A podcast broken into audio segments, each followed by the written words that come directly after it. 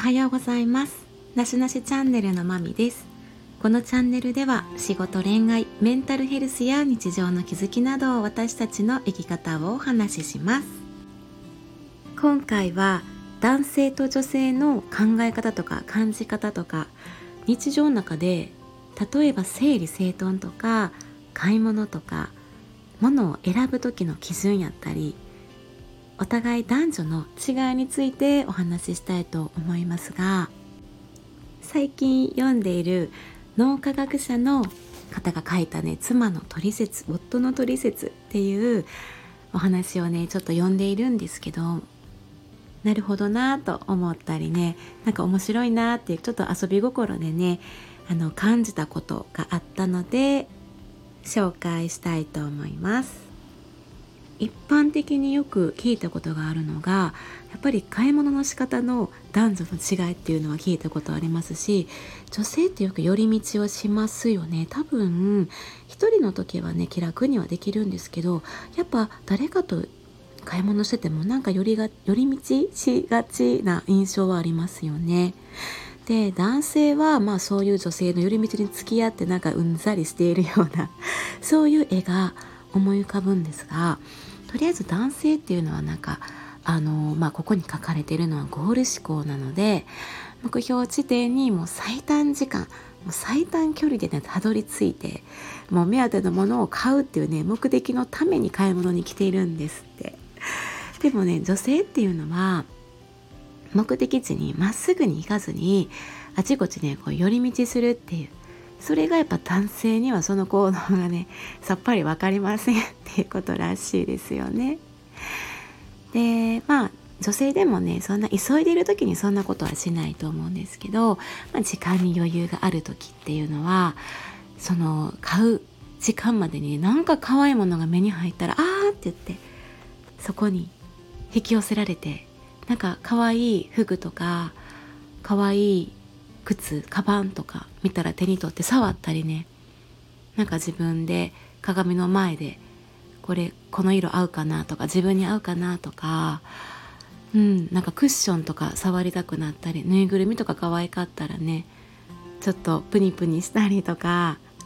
なんかときめいたりねそこでワクワクしたりすごいねそれもわかるんですけども女性の脳っていうのは男性より右の脳と左の脳の連携がいいみたいなんですね。でそこで直感がよく働く脳。で買い物にもねこう直感を使うって言われているみたいで。でこうそのね直感のために使われる神経繊維っていうのが結構長いみたいなんですよね。数センチから数十センチとか長い人では1メートル超える 神経繊維があるみたいで。で、まあ、この神経にあのビビってこう信号ビビって長いからね信号を流すのが大変みたいで まそれまでにいろんな信号を流す予行演習みたいなのがこう必要なんですってね。なのでいろんな、まあ、売り場を見てわーとかかわいいとかねときめいたりしているうちにそういう脳内の電気信号っていう活性化するみたいです。でその後に、まあ、予行演習終わってから目当てのね目的の買い物をする時に、まあ、一番直感がピーってフルで働いてパッとねあこれっていう候補が目に入ってくるでまあそこの候補の中から条件こう比較したりしてっていうこうなんかいいコンディションで選べる脳の状態になっているみたいなんですよね。で男性脳っていうのはものを選ぶ時はいろんな対象の中から比較して選ぶみたいですね。まあこれぐらいの予算の中で買おうって決めていてもまあ全体知りたいみたいそういう商品構成やったり全体を理解したいスペックを細かくね検討したいっていう意味で予算外のね高いものやったり安いものまで見てこうじゃないああじゃないみたいな比較検討するそういう代替案がないとね買い物できないみたいな感じでそういう全体を把握してからもうこれこれがベストっていうものを選ぶっていう男性はそうみたいでなので女性に比べてもう最短時間最短距離で売り場に行くのにそこからが時間長いっていうのがね時間かかるっていうのがね面白いなって思います。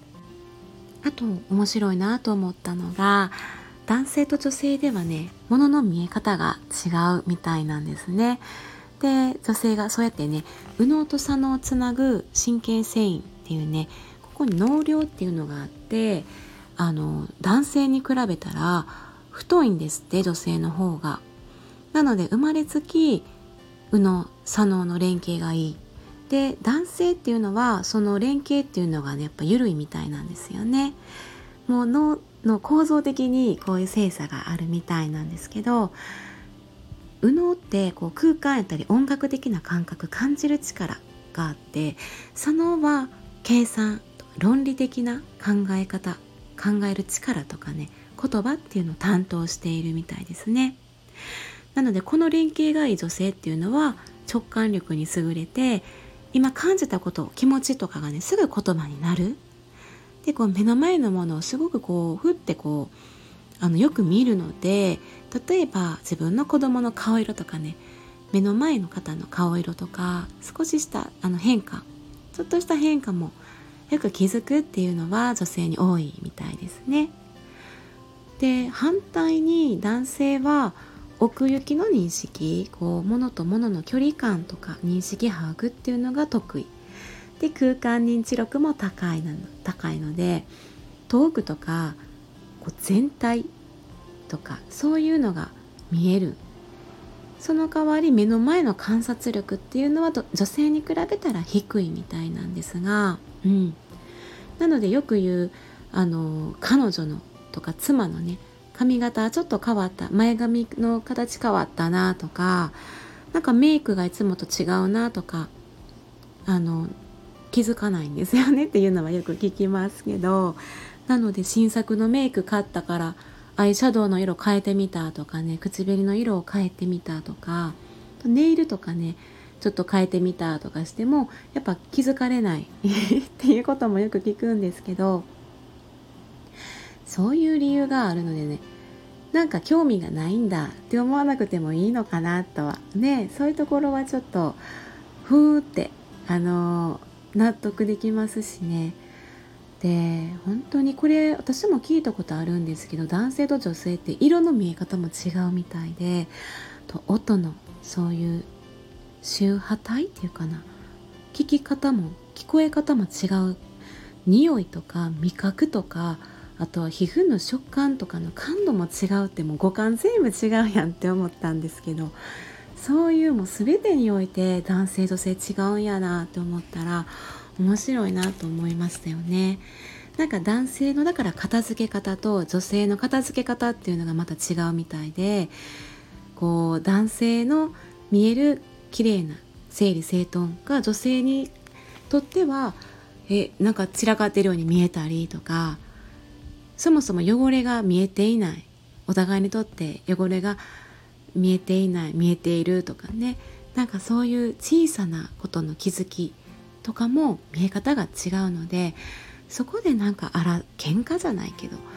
なんで見えなんかわからないのみたいなね。なんかそれぞれの見え方が違うんだよっていうことに気づいたらお互いの認識に気づいたらそういうもんかみたいな。感じでそこでイライラしなくていいのかなって思いました。あとね面白いなと思ったのがお買い物のね話の中でどっちがいいって聞かれたのに別のものを選ばれる夫の気持ちみたいな。意見聞いたのに全然違うものを選ぶとかね、まあ、夫婦限らず友人同士でもね私経験があるんですけどね。すごいあの聞かれてアドバイスを言ったのにねなんか結局は違う考えを違う選択されたらな。えなんかアドバイス聞く気ないんやったらなんで私に聞くのみたいなね。そういうことあると思うんですよね。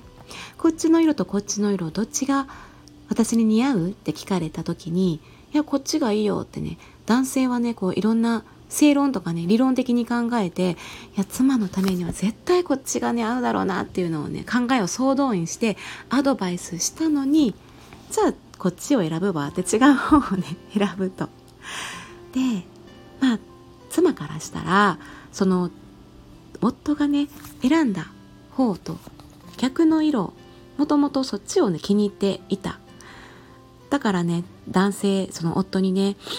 アドバイスを聞いたけれどもそのアドバイスを受けても自分の選択が揺らがないかをね試すためにねちょっと聞くんですってねなのでねそういうまあ最終確認をしたい。心が揺るがないかどうか最終確認をするために夫にどっちがいいって聞くんですって。だからねアドバイスを無視されたとかね私も友達にねアドバイスを無視されたとかねそういうことありましたけど、まあ、力を落とす必要は全然ないよってそういうねあの相手のセンスを認めてなかったら最終確認さえねされないってことをね書かれてまして面白いなって思いましたね。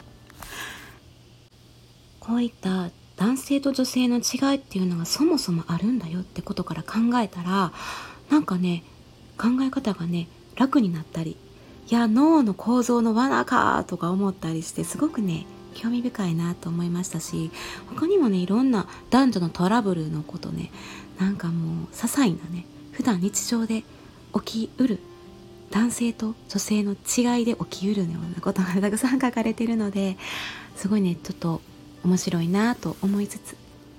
なんか男女関係じゃなくても友人関係あったりね人間関係でも役立つのでなんかまた面白いものがあったなと思ったら紹介したいなと思います。ここまで聞いていただいてありがとうございました。まみでした。さようなら。